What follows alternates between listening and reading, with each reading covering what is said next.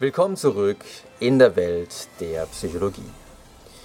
Vielleicht ist es euch auch schon mal passiert, dass jemand, der ganz offensichtlich was von euch wollte, zu euch gekommen ist und gesagt hat, ah, ich würde dich ja gerne um was bitten, aber ach, du wirst wahrscheinlich eh Nein sagen.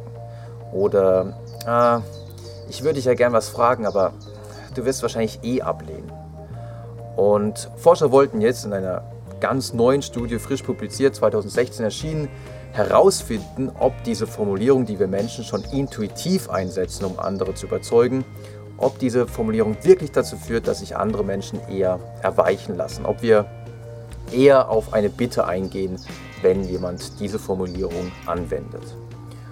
Und dafür haben sie insgesamt 640 Passanten auf der Straße angesprochen, haben ihnen gesagt, ja, wir sind von einer wohltätigen Organisation, unser Ziel ist es, Kindern mit ähm, schwerwiegenden gesundheitlichen Problemen und ihren Familien zu helfen, damit ihr Leben erträglicher ist.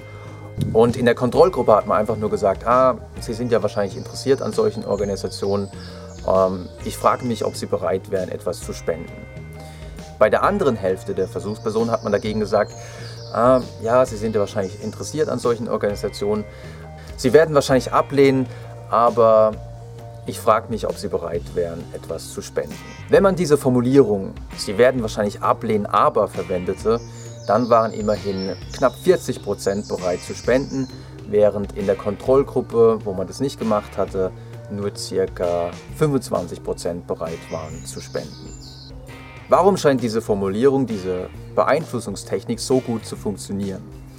Die Forscher gehen davon aus, dass es zum einen an Impression Management liegt, also wir versuchen ja immer uns irgendwie in einem guten Licht zu präsentieren und wenn uns dann jemand sagt, ja, ähm, sie werden wahrscheinlich eh ablehnen, dann haben wir den Eindruck, okay, der hat irgendwie kein gutes Bild von mir und andere Menschen scheinen auch schon abgelehnt zu haben. Wenn ich mich jetzt in einem guten Licht darstellen möchte, dann bin ich jetzt derjenige, der spendet. Eine andere Erklärung lässt sich aus der Reaktanztheorie ableiten.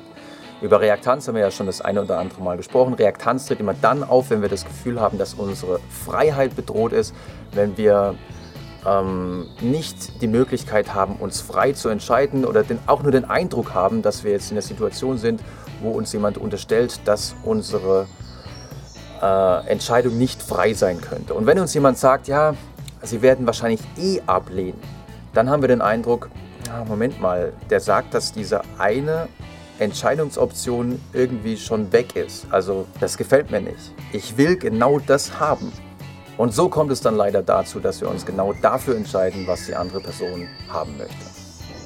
Das soll es für heute gewesen sein. Ich hoffe, ihr fandet es interessant. Und wenn ihr wollt, wobei das macht ihr wahrscheinlich eh nicht, aber wenn ihr wollt, könnt ihr das Video auch gerne teilen, liken und allen Bekannten davon erzählen.